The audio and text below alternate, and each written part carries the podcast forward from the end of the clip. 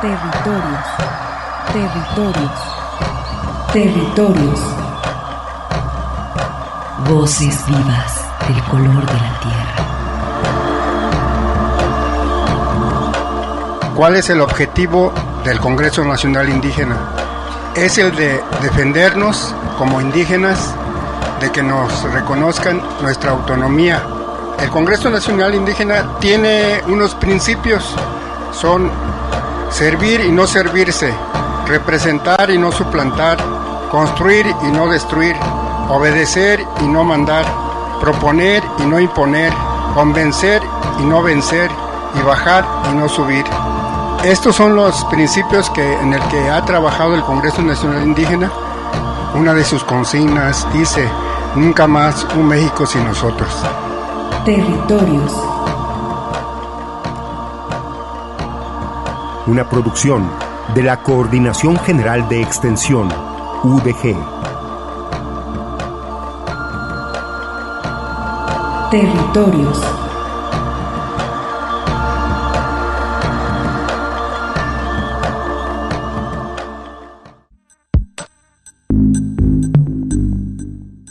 Ante los hechos violentos registrados la tarde del 4 de junio de este año, especialmente difícil por la pandemia desatada a nivel global, respaldamos el comunicado de Rectoría y desde el programa Territorios de la Unidad de Apoyo a Comunidades Indígenas, UASI, UDG, repudiamos las acciones violentas que se aprovechan de las circunstancias y movimientos de reivindicación de justicia legítimos y nos oponemos a quienes vandaliza de forma absurda nuestro patrimonio.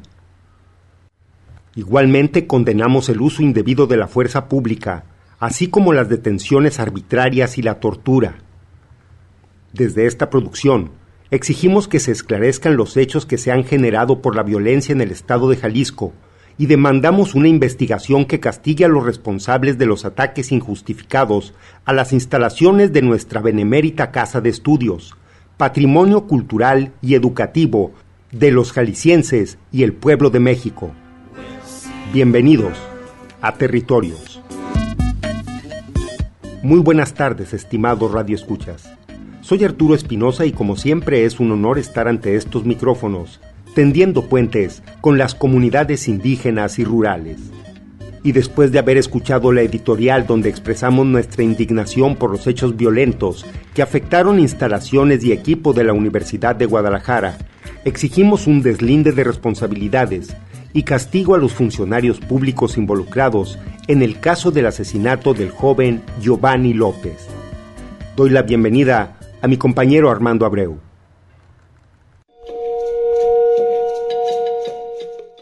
Muy buenas tardes, estimados radioescuchas. Mi nombre es Armando Abreu y les doy la más cordial bienvenida a estos territorios de sentido social y sentimiento internacional, global, mundial. Continuamos con las medidas de prevención, con la responsabilidad social y el cuidado personal que merece el momento para que juntos salgamos adelante. Recuerden continuar con las medidas del sector salud, mantener limpias las manos y evitar el contacto de las manos con la cara. Si toses o estornudas, usa el antebrazo para cubrir tu nariz y boca. Si tienes que salir de casa, usa el cubrebocas obligatorio. Limpia y desinfecta los espacios donde te encuentres, casa o trabajo. Asimismo, no pierdas la calma. Come saludablemente y si tienes alguna duda en referencia a este tema o algún padecimiento, comunícate a los teléfonos 33 38 23 32 20 para cualquier información. Quisiera mandar un saludo a la Unidad de Apoyo a las Comunidades Indígenas, UASI, a la Coordinación General de Extensión, así como a los compañeros que laboran en esta red de Radio Universidad de Guadalajara, que se mantiene tendiendo puentes con las comunidades originarias de Jalisco, México y el mundo. Saludamos a todas las personas que nos escuchan a través de Internet en la dirección www.radio.udg.mx desde cualquier parte del planeta. Mandamos saludos al territorio Virrárica en la Sierra Norte del estado de Jalisco, Keaku Neiwama. Saludos a través de Radio Virrárica que transmite esta señal allá en San Andrés Coamiata a través del 89.7 de la frecuencia modulada. Saludos al territorio indígena del sur del estado de Jalisco, Sonanagua, Tuxpan y toda la sierra de Manantlán. Saludamos también a la comunidad indígena Coca del pueblo de Mezcala, así como a su mítica isla.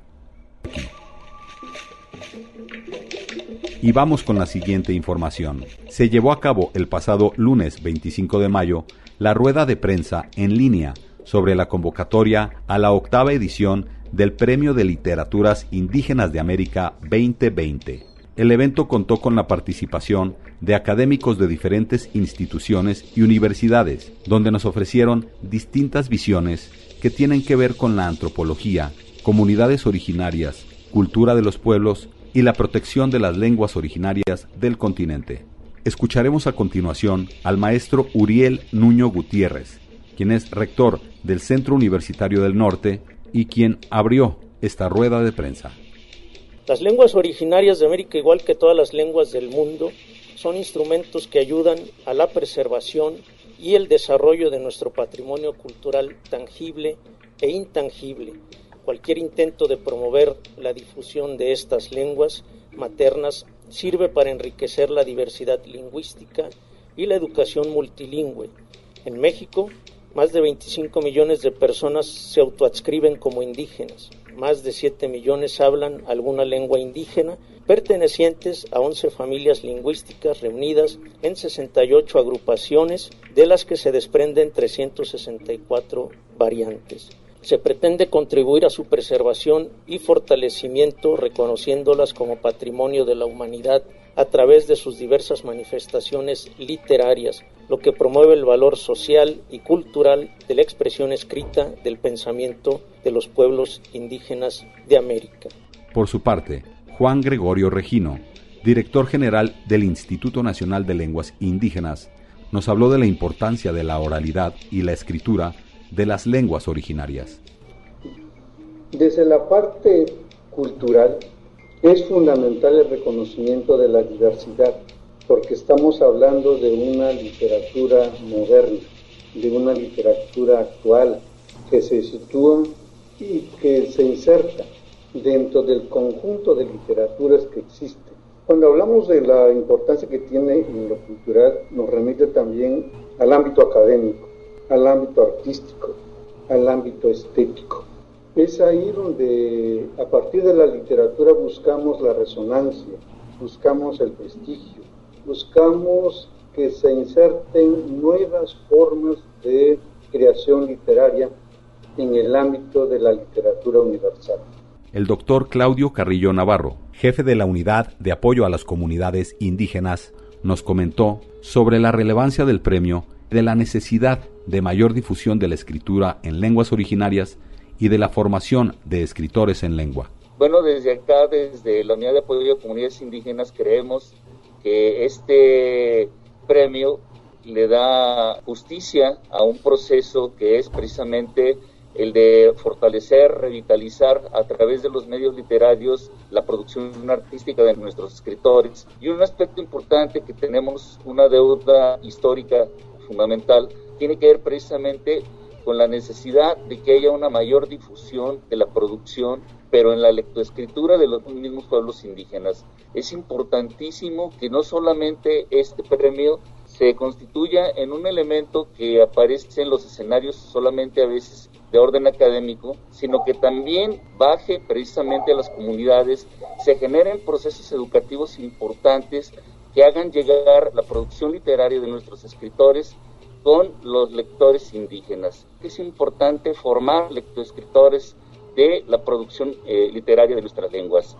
Eso hace posible que en un momento dado podamos hacer llegar precisamente la producción a los lugares de donde emerge. Es decir, que la literatura, la producción de la escritura, permita en un momento dado que esto sea parte del fortalecimiento de las propias culturas de los pueblos originarios.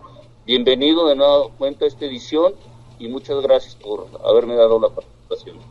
De esta manera, el Premio de Literaturas Indígenas de América busca apoyar y reconocer el talento de las y los escritores en lenguas originarias.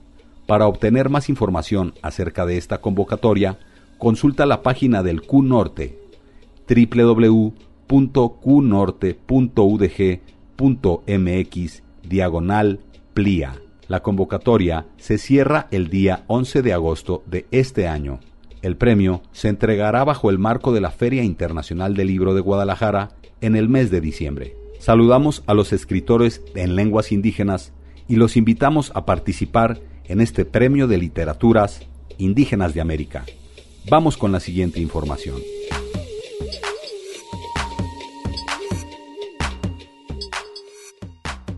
Como ustedes saben, esta edición está siendo grabada con un día de anterioridad para respetar las medidas de confinamiento.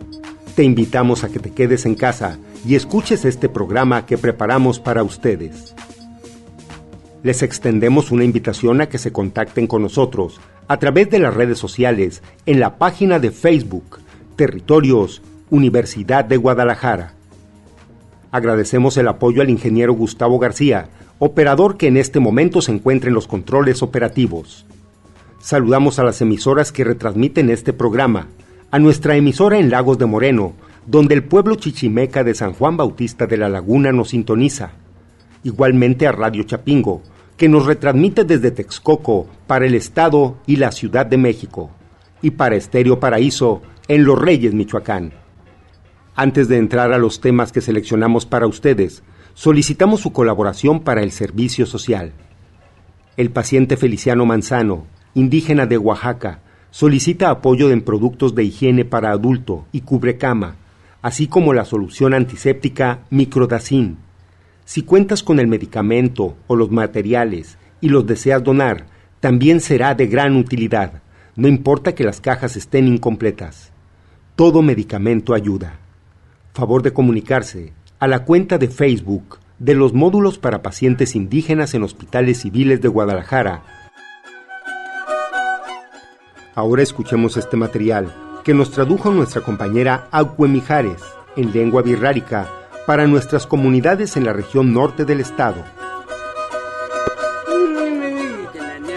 Hasta el 4 de junio del 2020, hay 3.543 casos confirmados acumulados a nivel estatal. En la región norte del estado de Jalisco, han comenzado a reportarse casos de contagio por COVID-19. En Colotlán ya son 25 casos confirmados y en Mezquitic 2, según la Secretaría de Salud, razón por la que empezaron las alertas y han reforzado los protocolos de seguridad. Compartimos este testimonio que nos envían desde el municipio de Mezquitic.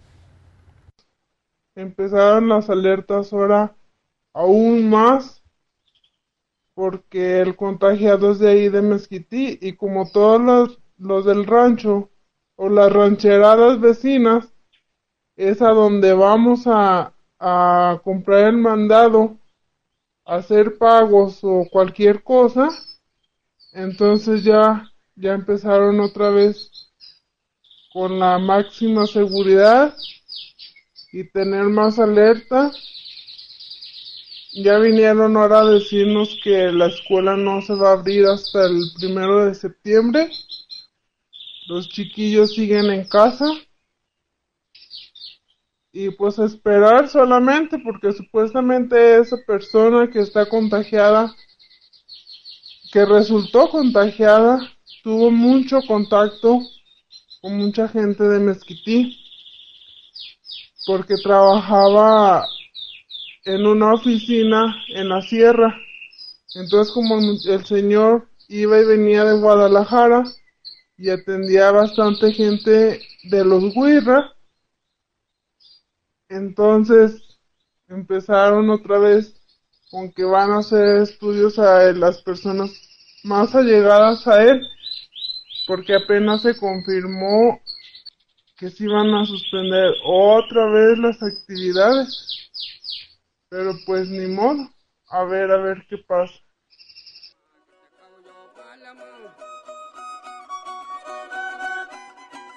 En la población existe la preocupación de que los contagios se incrementen si no se toman las medidas necesarias de aislamiento y protección, así como el uso de cubrebocas y las medidas de sana distancia. No, qué chance de rascarse uno la panza ni el ombligo siquiera. Con tanta tarea que les vinieron a traer a los chiquillos. ya ni cómo sembrar ni las matas de chile, ni calabazas, ni nada. Y luego, pues ya ahorita apenas están empezando a preparar las tierras para la siembra, para sembrar el maíz. Entonces, pues ya esperamos que se venga el temporal para distraernos tantito.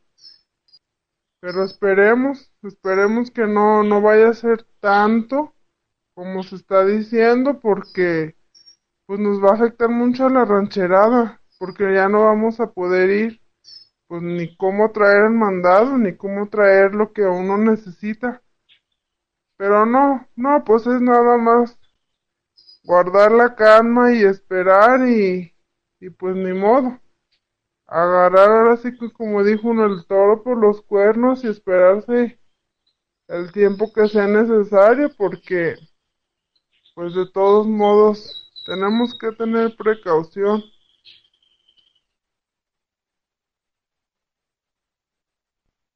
...4 de junio de 2020 pait... 3543 li mepaya arra mamteu tikuikuini ru mutiuyu katsutu apay Cuini ya ena y Jalisco. Matini Terubani, casos confirmados acumulados. Región Norte Tatsuri Birrali Taribakia Karijepa, Hipatiri Meute Kukuya COVID-19. Secretaría de Salud Baraka Uta Kename Colotlan 25 Metecucuya, Ciere Meyujutat Mezquitic.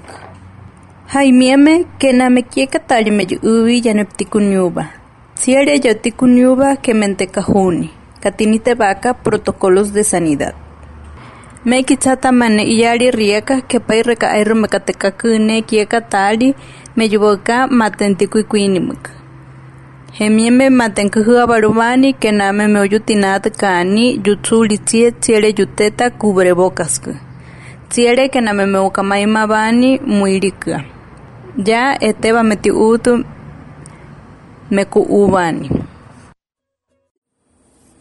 Pampari yusi rayunaiti remu enana yuki reneukutet kani reneukamaimaban muirika rokatatu tumayani tiere rekajaba y rokune tienda rekaterretuna naiyuni royutinat kaitu naime ikuaite reteti haurinat air reteku etsat ya reika boritzika ne recheun airiva air reuteu erieka tabarite uyuka reya sábado a las 12 en ahí Programa Territorios. Pampariyuti.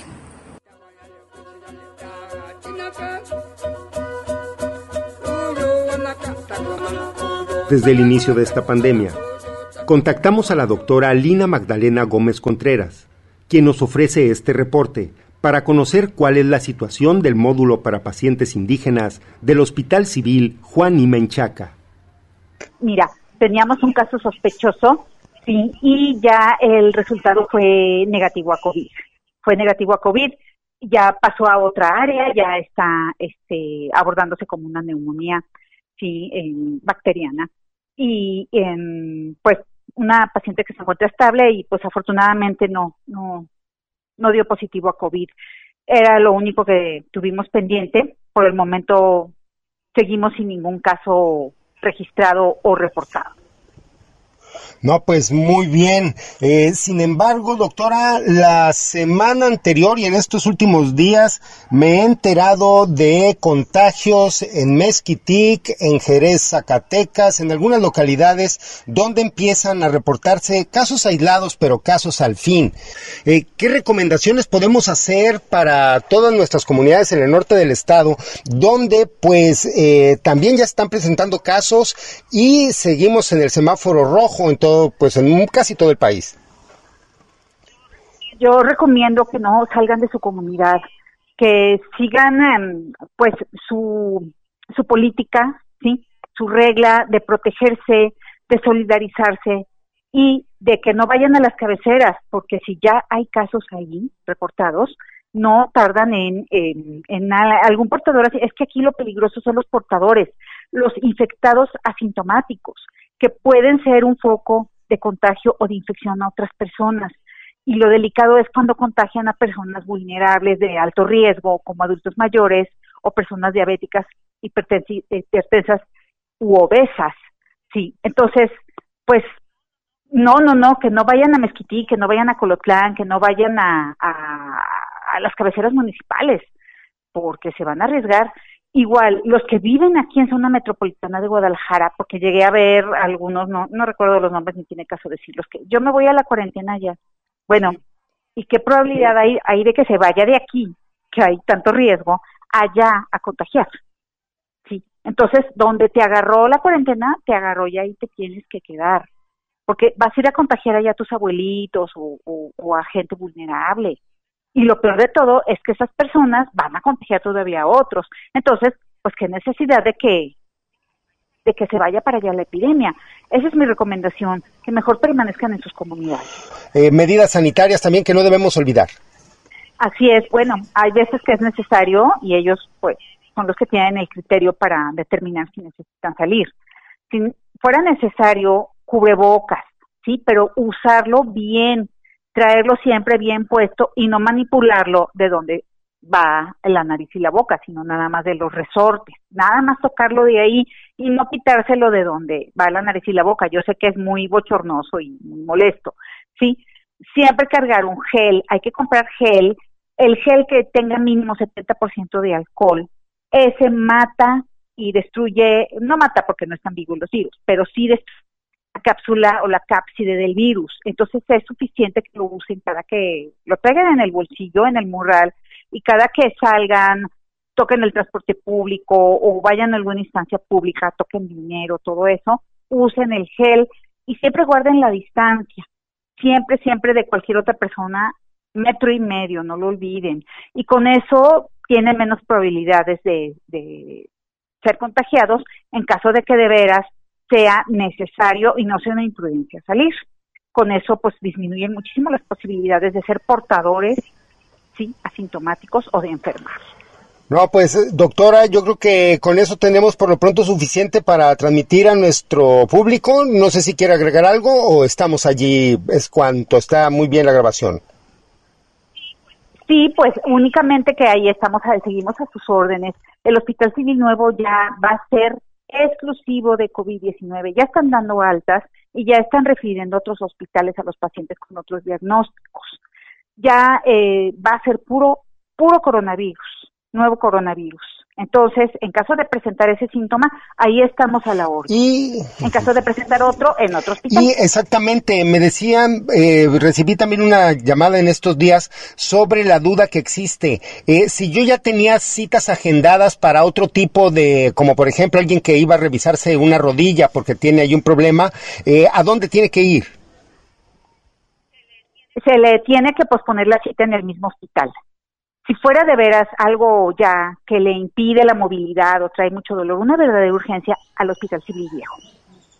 Bien, pero es solamente si es extrema la urgencia. Así es, es extrema o, o cuestión de vida o muerte. Acá se estaba recibiendo de vida o muerte, pero ahora ya ni eso, ya todo allá, porque ya va a ser ya exclusivo. Y asimismo, una persona que entra con otro padecimiento, pues corre el riesgo de contagiarse. Entonces es para protegerlos también a ellos. Ahora escuchemos esta pieza musical de Milla Tafari, quien será invitado del conversatorio de rap militante activista frente a la crisis capitalista.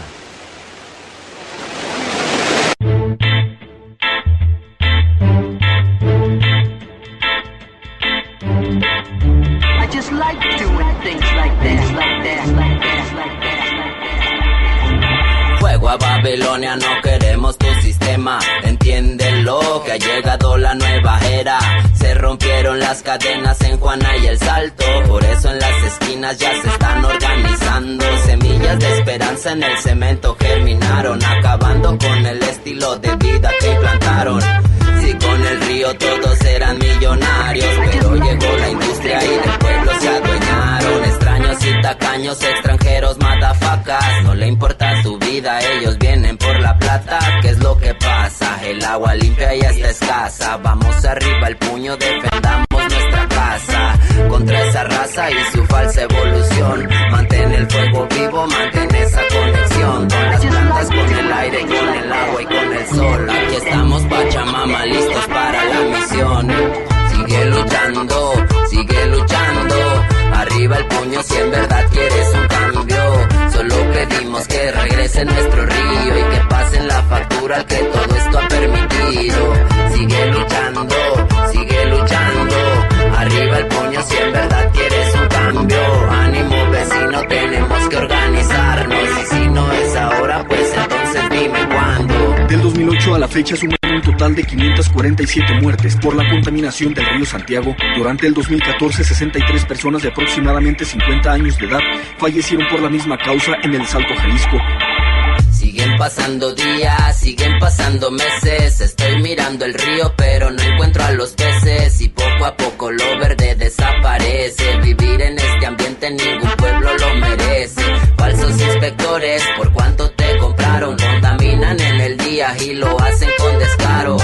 ¿Y cómo pretenden que me quede callado? Si vivo a dos cuadras de lo más contaminado, directa o indirecta, te afecta. Aquí usan esta agua para el ganado y para la siembra. Despierta y date cuenta que te están envenenando. Todo el puto día ese olor a putrefacto. Ya estamos hartos, no solo yo lo digo. Lo escucho de mi amiga, de mi primo y del vecino. Por nuestra identidad, nuestros abuelos y los niños. Respeto a nuestra tierra es lo que exigimos. Sigue luchando, sigue luchando. Arriba el puño si en verdad quieres un. Solo pedimos que regrese nuestro río y que pasen la factura al que todo esto ha permitido. Sigue luchando, sigue luchando. Arriba el puño si en verdad quieres un cambio. Ánimo vecino, tenemos que organizarnos. Y si no es ahora,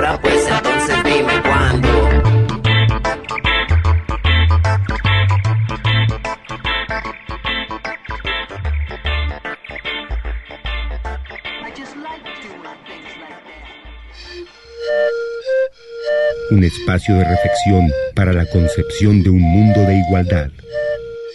Territorios.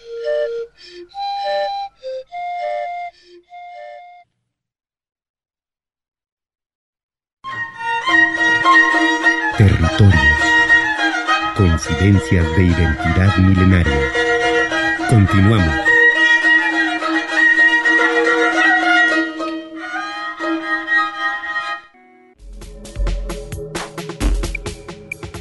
Después de esta pieza, conozcamos los detalles.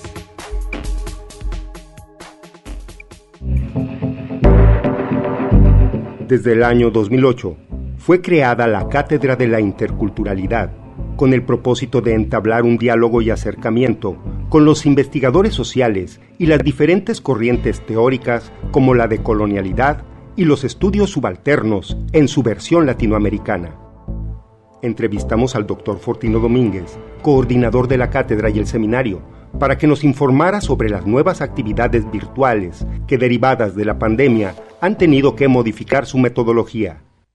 Claro, Arturo, mira, desde el espacio que tenemos desde la Cátedra de la Interculturalidad y el Seminario de Epistemologías Decoloniales, pues vamos a generar como dos pequeños pasos o cambios ahora en esta dirección. Primero, que vamos a hacer actividades virtuales y segundo que vamos a hacer una serie de actividades que no propiamente son las actividades de la cátedra y del seminario que año con año se vienen dando.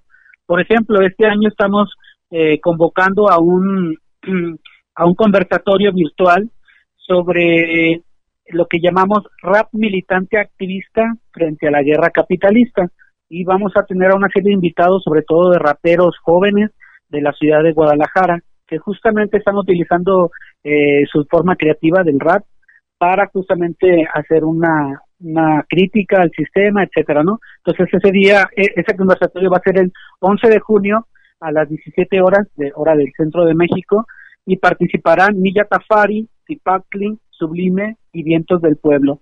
Y la transmisión será a través de la página de Facebook de la Cátedra de la Interculturalidad y del Seminario de Epistemologías de Entonces será por Facebook Live, pues, ¿no? Esa es la primera actividad, el 11. Y después, el 17 de junio, tenemos la presentación de un libro. En esta presentación virtual eh, es sobre un libro que se llama, es una pregunta, Descolonizar la escuela, estrategias indígenas en el Pacífico Insular. Entonces vamos a ver cómo eh, hay toda una serie de reformulaciones y de desafíos ante la escuela y vamos a, a conocer en este magnífico libro de Marisa Laún que estará presente desde, desde París, Francia, y es profesora investigadora en, en la Universidad de la, en París.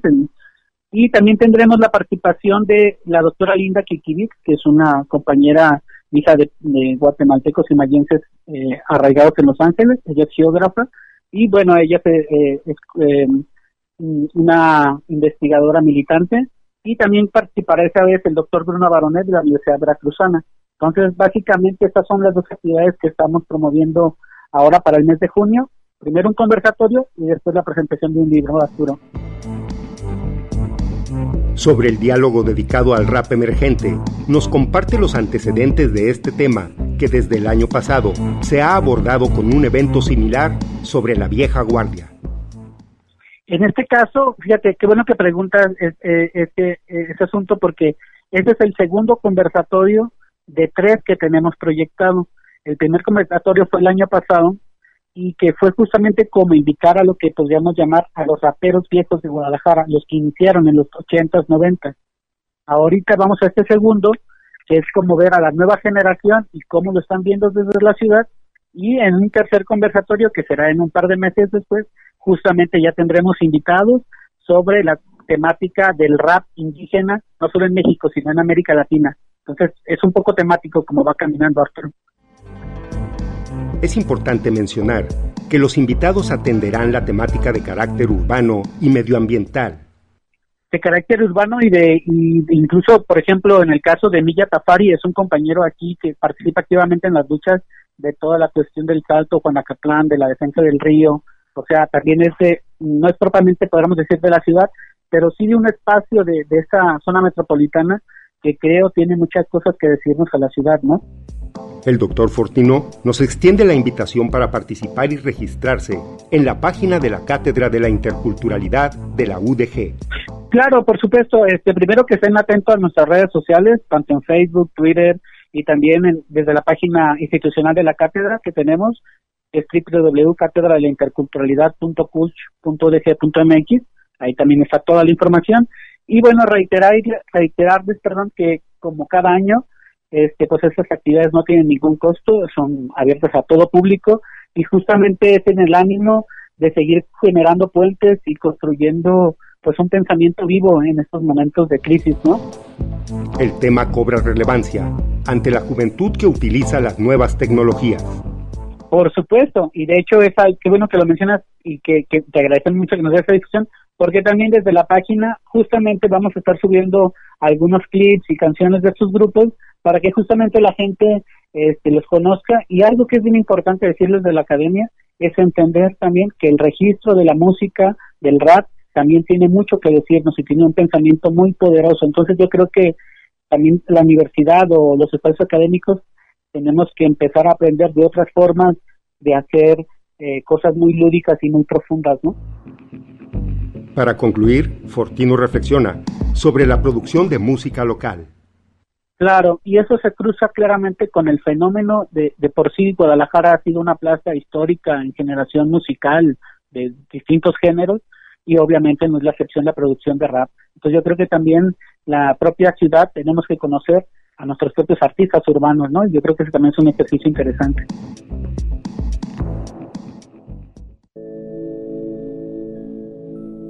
El módulo de atención a pacientes indígenas del Hospital Civil Fray Antonio Alcalde continúa trabajando con ciertas restricciones, ya que las atenciones generales de los hospitales civiles de Guadalajara están enfocadas a la situación del COVID-19. Escucharemos a continuación esta entrevista que nos reporta las actividades y formas de cómo están trabajando en este módulo. Nos encontramos con la compañera Connie Montes Cruz, quien es representante del módulo para pacientes indígenas del Hospital Fray Antonio Alcalde. Muy buenas tardes, Connie. Buenas tardes, Armando. Bueno, estamos trabajando de una manera restringida. Se está dando los servicios eh, nada más en caso de urgencias eh, a los pacientes que se nos presentan, que nos trasladan como una urgencia. Por supuesto que son atendidos y se derivan a su especialidad correspondiente, pero este, pues tenemos cierta, ciertas restricciones eh, en los lugares. El módulo sigue trabajando de manera escalonada por medio de guardias. no ha quedado pues solo, pero no estamos permanentemente en el módulo porque es un área pues de cierta manera restringida. Nosotros pasamos visita a los pacientes que tenemos hospitalizados, ahorita tenemos solo cuatro pacientes hospitalizados y pues son a los que les pasamos visita pues para que no se sientan que están desamparados. El trabajo que realizamos en el hospital por lo general es gestión, gestión del recurso para las necesidades que tiene el paciente, es decir, desde laboratoriales que no se realizan en el hospital por diferentes circunstancias. En ocasiones no se hacen esos estudios ahí y en otras ocasiones no existen o no tienen los cultivos necesarios para desarrollar tales estudios. Ciertos aparatos que el hospital no cuenta, también nosotros intervenimos por medio de las instituciones sobre todo para que nos apoyen en la renta de tal equipo. Y las instituciones pues también cerraron. Tenemos un paciente, digo, es un caso muy reciente y lo me gustaría comentarlo para tomar en cuenta que tan necesario es que sobre todo los huirras que los tenemos muy cerca, nos llegó ayer del Centro de Salud del Chalote un pacientito con sus hojas de derivación al Hospital Civil Fray Antonio Alcalde, donde ahí claramente dice en la hojita el que es un caso ordinario, no es urgente. Los pacientes se vinieron, el hospital lo recibe, pero al no ser un caso urgente, pues le da lo necesario, los medicamentos necesarios, pero los regresan a su comunidad porque pues ahorita no se están llevando a cabo todos esos estudios por los riesgos que conlleva todo esto, ¿no? Entonces, ahora tengo tenemos el problema de que como lo regresamos, porque el paciente se vino por sus medios, pero se gastan por lo poco que tienen en trasladarse con la preocupación. Quizás no mide pues el problema que tenemos aquí con el problema que ellos tienen, es su salud y ellos tienen que atenderse. Pero el problema ahora que tenemos es que no, no hay quien nos ayude para cesarlo, ¿sí? A las instituciones que nos apoyan, que son muchas, pues están en, en, retirados, en cuarentena. Logré hablar ayer con el delegado del, del INPI y me comentó que a ellos también les habían recortado el, el presupuesto. Entonces, bueno, es un ejemplo tan claro que ojalá y nos estuvieran escuchando, no se vengan si no es una urgencia, porque no, no nos van a atender, no es el momento ahorita porque se nos, no, se nos pueden contaminar, nos podemos contaminar cualquiera, tanto nosotros como ellos, digo, bajos de defensas, más fácil se pueden contaminar. ¿Cómo ves? Connie, ¿algún paciente con COVID que se haya reportado ahí en el Hospital Civil Fray Antonio Alcalde? No, de los indígenas que llegan con nosotros, no, no, no tenemos.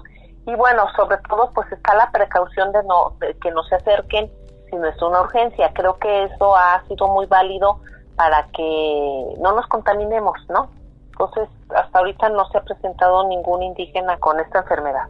¿Algo con lo que tú quieras cerrar, Connie? Más que nada, pues a mí me gustaría, sobre todo tu auditorio, nos siga escuchando y nosotros nos refugiamos mucho en ustedes cuando no logramos conseguir algo en, durante la semana. Eh, nos hacen el favor de tener este el servicio social y ahí es donde nosotros pues publicamos lo que nos hace falta, lo que no hemos conseguido, nuestras necesidades, las necesidades de los pacientes. Y bueno, tenemos una página en Facebook que se llama módulo para pacientes indígenas del Hospital Civil Fray Antonio Alcalde y ahí este ponemos nuestras necesidades también. Queremos hacer las cosas claras y efectivas y que eso le dé seguridad a los que nos están apoyando. Entonces me siento muy contenta de que tengan ustedes esta preocupación por el módulo y porque ustedes saben lo que nosotros vivimos, que siempre es necesario una mano más y muchas gracias. De esta manera, el módulo de atención a pacientes indígenas informa que en estos momentos solo están canalizando a los pacientes que vengan en calidad de urgentes. Será hasta nuevo aviso la apertura de los espacios de consulta y seguimiento de los tratamientos. Continuaremos en contacto con los módulos de atención a pacientes indígenas para conocer cómo se desenvuelven los trabajos y las actividades en estos tiempos del COVID-19. Por el momento, Vamos con la siguiente información.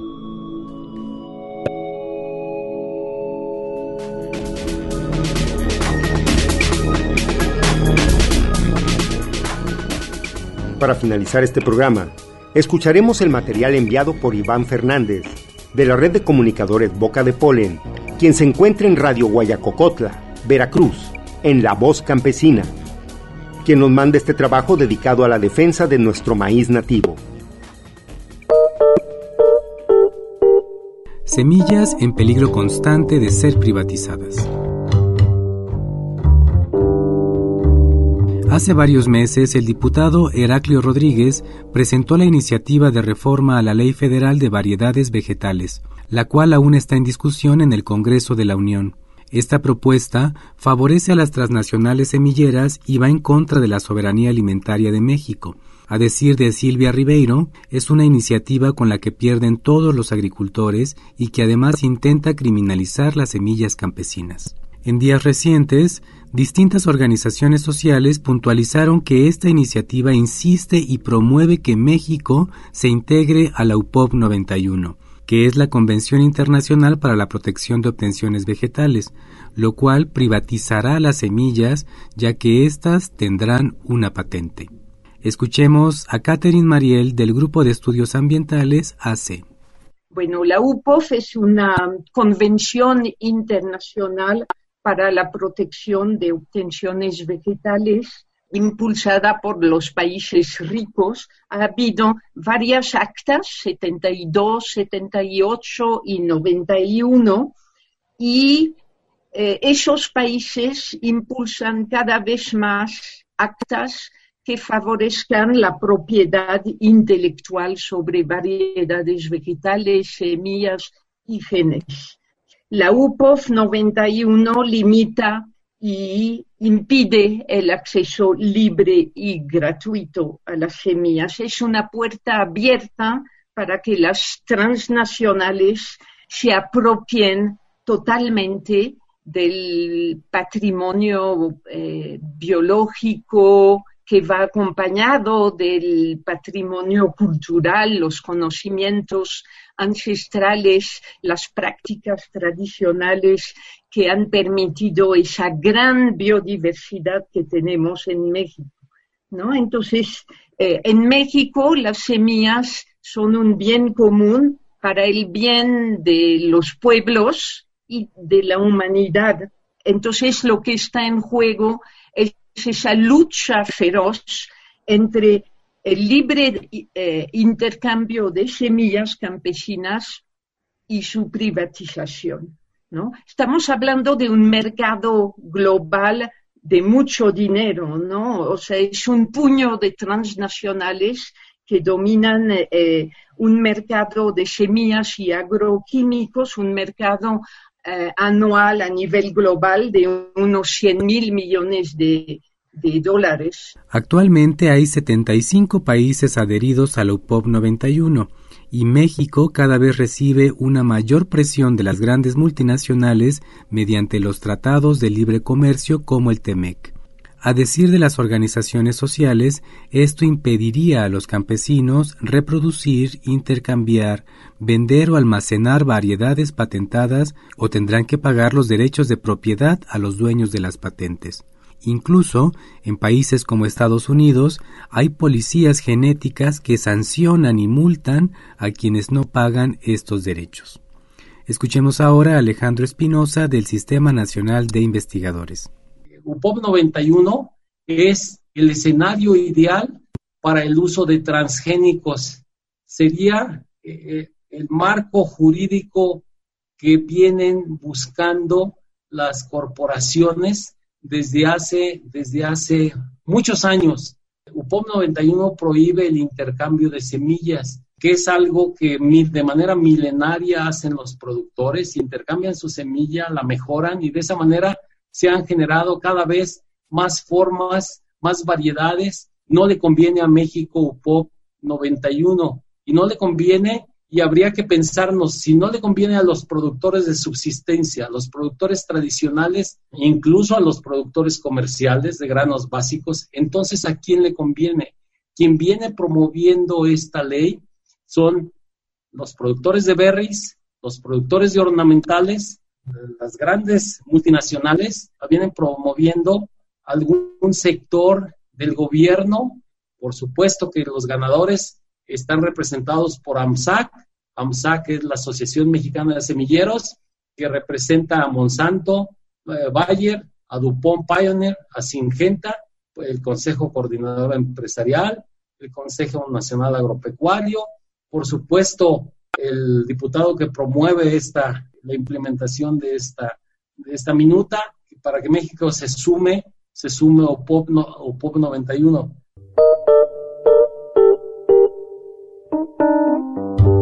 Para la red de comunicadores Boca de Polen reportó Iván Fernández de la radio Guayacocotla La Voz Campesina.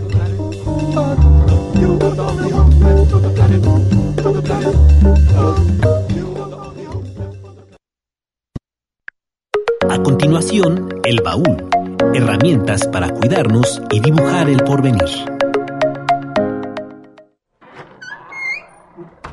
¿Te acuerdas del baúl, cajón o cajita de la abuela? Ese donde ella guardaba de todo y que cada vez que lo abría nos sorprendía.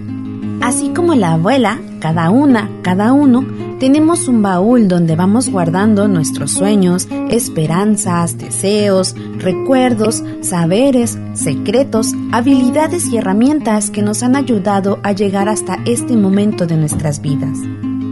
En el mundo post-pandemia, nos necesitamos vivos, vivas y sanos en todos los sentidos.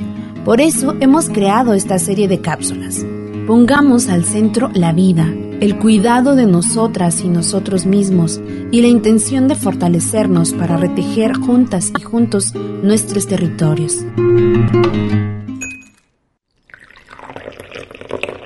Tómate un segundo para parar un poco el ajetreo cotidiano y déjame preguntarte, ¿cómo estás viviendo esta crisis? ¿Cómo te estás sintiendo? Quizás has pasado estos días con tu familia, cuidando de tus niños, niñas y mayores, o estás sola o solo en casa. Tal vez te encuentras en tu comunidad tratando de continuar con tus actividades, principalmente aquellas que te dan sustento o aquellas que tienen que ver con el cuidado y la atención de tus seres queridos.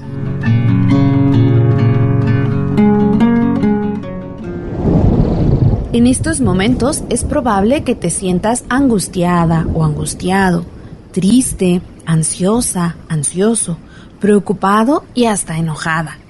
Nuestras rutinas, nuestros modos de vida, nuestros trabajos y hasta nuestras prioridades están todas de cabeza y ante tantos cambios es normal sentirnos desubicadas o desubicados. En momentos como este, no solo nuestra salud física está en juego, también nuestra salud mental. Y es por eso que consideramos importante reflexionar juntas y juntos qué podemos hacer para cuidar y cuidarnos.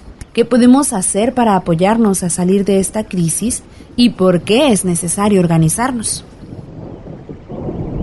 Pero antes de ir más lejos, ¿sabes lo que es la salud mental? ¿A ti, a qué te suena? Para la Organización Mundial de la Salud, la salud significa estar y sentirnos bien de nuestro cuerpo, pero también de nuestra mente. Además, se reconoce que para que esto suceda necesitamos un entorno saludable que nos permita ese estado de bienestar. Por lo general, cuando hablamos de salud, solemos pensar solo en nuestro cuerpo, en no tener dolencias, malestares o enfermedades. Nadie nos dice que lo que pensamos y sentimos, nuestras emociones, también tienen que ver con la salud. Creemos que son un asunto personal, las ignoramos o escondemos e incluso a veces nos avergüenzan. Pero lo que sientes, ya sea alegría, miedo, tristeza, preocupación o enojo, al igual que sus efectos en nuestro cuerpo, como el insomnio, la ansiedad o el estrés, también son un asunto de salud, de salud mental.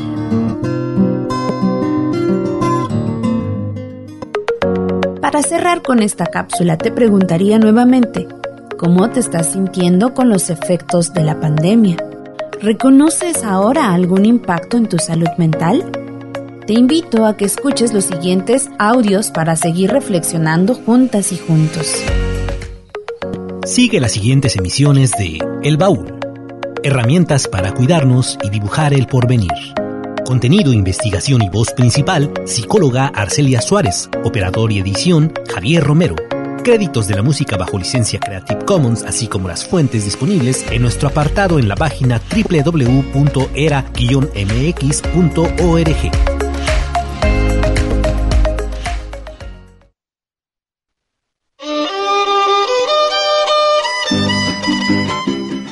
Ximosewi iwan amo ximotekipacho ika COVID kaxtoli iwan nawi. Ximomokuitlawi iwan san sehko tiketstiase inin coronavirus kokolistli. Sekin tlamanti tlen moneki tikchiuas. Ajachika ximomapopoa welis sempowali pilkawitzitsin. Xiktekiwi atik cloro iwan xitlapohpowa amo xitematzokoni iwan xitetsokoni. Ximotentsakua ika sokeman tiahuexos ika se amatl. Xiktekiwi gel antibacterial. Amo xinichkawi se masekuali tlen achi yakatzonpiliwi. So achi mokokoa. Kuali xikixka nopanakatl iwan teksistli nohkia tiuelis ipan tepostalnotzaloni yontlen se, eyi, yontlen yontlen, yontlen yontlen, nawi nawi, chikueyi yontlen, so ipan, eyi eyi, eyi chikueyi, ome eyi, eyi ome, ome yontlen.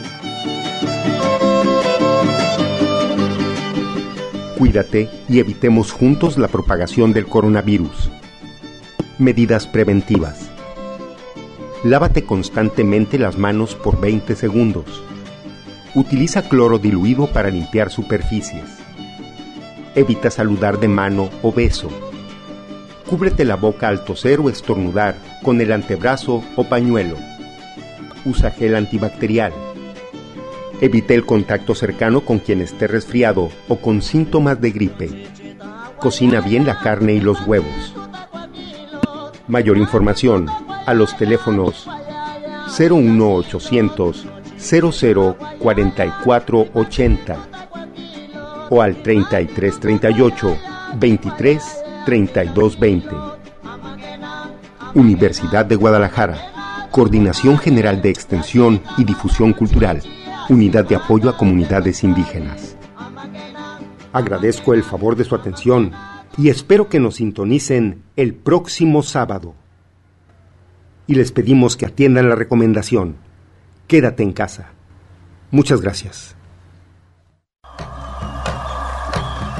Territorios. Territorios. Territorios. Voces vivas del color de la tierra.